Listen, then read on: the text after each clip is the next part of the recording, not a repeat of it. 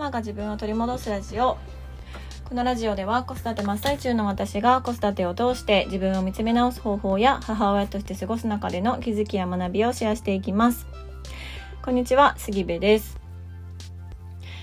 えー、あの最近ですね iPad を手に入れてあのちょっとはしゃいでるっていう話をね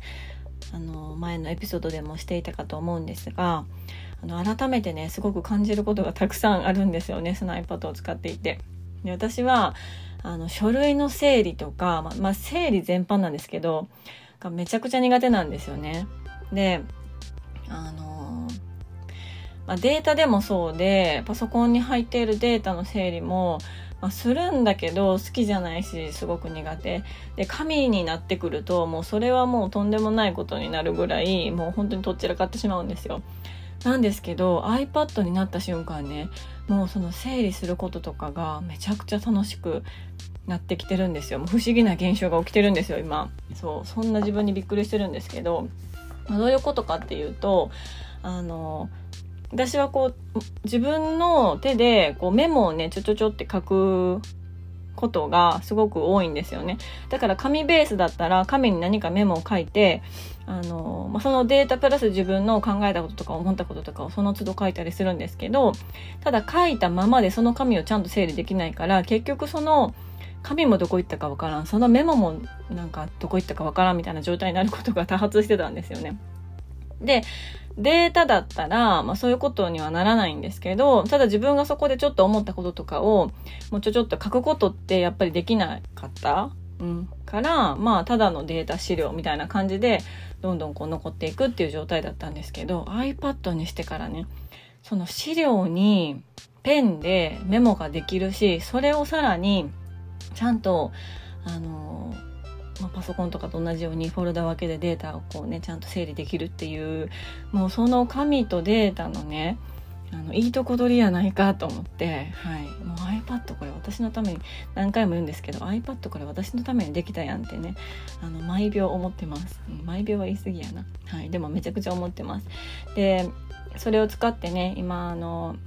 運営しているママの自己分析のコミュニティのメンバーの皆さんのあのこととかを全部まとめてあのそれぞれのねあの型ごとにフォルダをこう作ってそこにどんどん資料を入れていて分けていたりとかしてすごくこう分かりやすくなったしそこが分かりやすくなると私の頭の中もかなり整理できて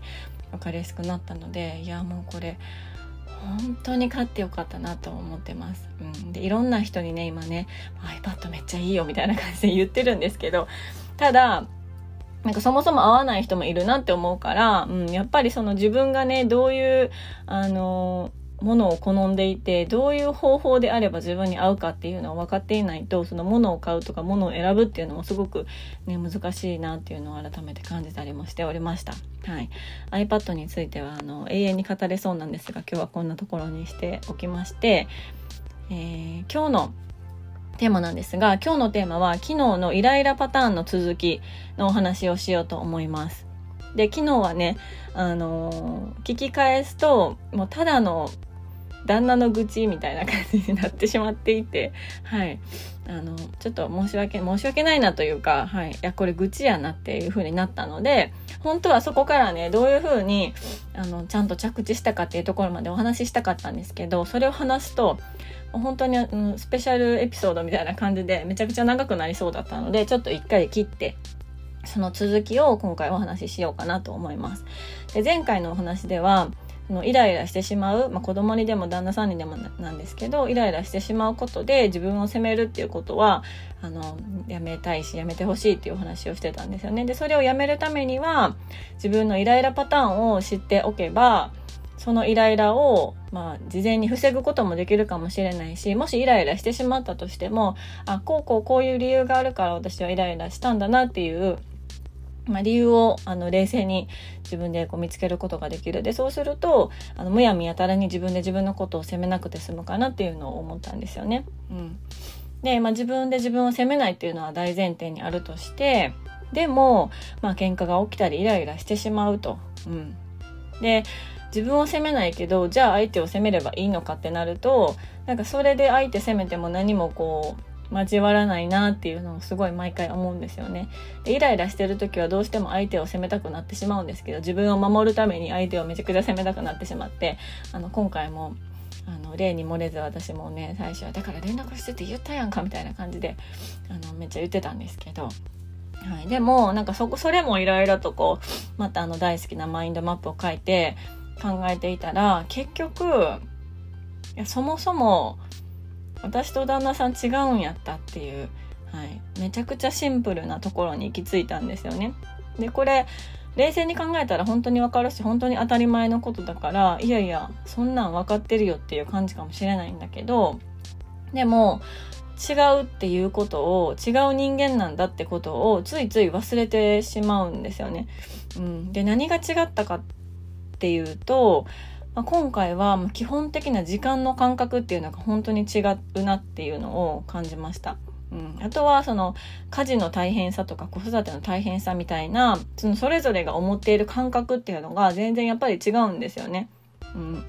で、まあ、旦那さんはね、あのー、8時までにバス釣りから帰ってきてって言われて、まあ、30分遅れるぐらい、たかが30分っていう、あのー、感じだったんですよね。で、私はそれに対して、いや、たかが30分ってっていう風にすごいもうイライラしてたんですよ。うん。あのでなんでこんなにもたかが30分で私は怒ったんだろうな怒ったというかイライラしたんだろうなって思ったら私平日ね本当にこう仕事とか自分のことをがっつりできる時間って大体11時ぐらいからお昼の2時ぐらいまでしかなくってでやりたいこともたくさんあるし仕事もめちゃくちゃ好きだからなんか本当にこうもっともっとしたいことたくさんあるんだけどその限られた時間内で、一旦終わらせてる。で、お迎えに行かないといけないとか、子供たちが帰ってくるってことで、一旦終わらしてるんですよね。うん。だから、もう本当に1分1秒も無駄にできない世界線で生きてるんですよね。うん。なんだけど、まあ、旦那さんは、あのー、まあ、前もこの話してましたけど、あの、まあ、特にお尻、時間のお尻は決まってなくって、まあ、仕事は、あの、早く終わる日もあれば遅く終わる日もあって、で、ゆっくりこう、歩いて帰ってくる。ただそれは旦那さんはあのその仕事も大変で、まあ、歩いて帰ってくるっていうことも大変でこう本当にないものねだりっていうかね私からしたらそんなにねなんかお尻もなくってあの好きなだけ働けていいなって思うんだけど旦那さんからしたら別にそんな感じじゃないじゃないですか私はそんなね昼間11時から2時だけでいいよなみたいな感じで思ってるかもしれない、うん、それはまあわからないけどでもただその時間に対する感覚っていうのは確実に違うんですよね。うん、だからなんかいやたかが30分やんってなるんだけど私からしたら私に30分あったら何ができると思うのみたいな、うん、もうこんなもう30分なんてみたいな感じなんですよね。うん、であとはその寝かしつけお願いしたりとか、まあ、私が何かあの勉強したり仕事したかったりするとその時間の間あの子供のことをお願いしたり家事をお願いしたりするんですけどその私にとってその子育てとか家事っていうのは私は得意な方ではなかったけれどもただまあ子供が生まれてから母親になってば約10年間、まあ、無理してでもこう頑張ってるうちになんとなくそのお母さん能力みたいなものってまあ、まあ、ある程度上がってくるんですよね。うん。だから、まあ、ご飯とかも、まあ、なんとなしに、めちゃくちゃ頑張らなくっても毎日のご飯は、まあ、自然と作れるようになったりとか、まあ、子供もね、なんかある程度、まあ上のお兄ちゃんお姉ちゃんとかまあ初めてのことがたくさんあるから難しいんだけど、まあ末っ子とかは大体のこのパターンみたいなの分かってるから、こう言ったらこうなるだろうなとか、なんかしょうもないこと言ってるけどこのしょうもないことをちゃんと大切に扱ってあげないとあのいやいやってなったりとかして後から面倒くさくなるだろうなみたいなことがある程度なんか分かっているからそこまでこう大変なんだけど、うん、なんか大体こう何ていうのかな道筋が見えてるっていう、うん、感じがあるなと思ったんですよね。うん、だけど、まあ、旦那さんからしたらその家のことをすることでもその子供たちのことを見ることでもやっぱり、まあ、同じ大変でもその大変さが違ったりとか大変さに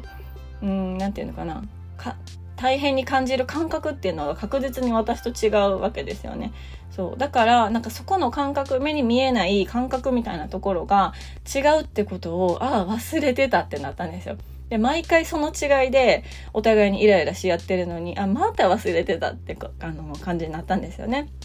そう。で、私は、その、あの子育てでも家事のことでも、めちゃくちゃ苦手だから、もう本当に無理して頑張ってきたっていう、なんか自負があって、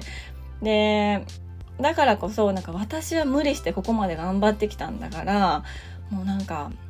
あなたも無理してよみたいな感じの、なんかあの、気持ちが、まあどこかに無意識なんですけど、あったりして、うん、でそれがこうイライラするタイミングイライラするスイッチが押されると毎回こう出てきたりとかするんですよね、うん、だからこそなんか腹立ったりとか、うん、すごく攻撃的になったりとかするのかなっていうのはすごくね感じてました。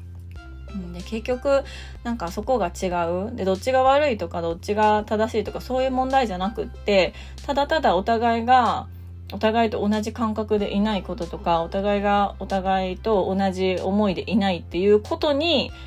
なんか怒っていた、うん、悲しかったりとか、まあ、その悲しいっていう気持ちがイライラに変わってたりとか、うん、したんだなっていうのをね今回改めて思いました。でこれ同じようなことが何回も起こって毎回その度にああそうねって思うんですけど、まあ、忘れるんですよね人って。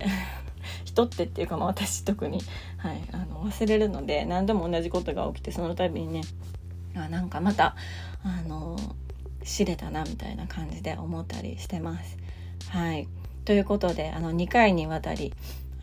私のイライラについて喋り散らかしてみました。皆さんはいかがでしょうか？イライラのパターンがねあのどんなパターンがあるかなって考えたりだとか、まあ、結局お互い何で起こってたのかとかお互いじゃなくっても結局何で私が起こっていたのかみたいなところがこう言語化できたりクリアになったりすると結構すっきりすることもあるかなと思うので少しね考えてみていただければいいんじゃないかなっていうふうに思いました。はい。ということで今日も最後まで聞いていただきましてありがとうございます。えー、ご意見ご感想あなたのエピソードなどなどありましたら、えー、LINE のね公式アカウントから是非、えー、メッセージいただけましたら嬉しいです。はい。では今日も素敵な一日になることを願っております。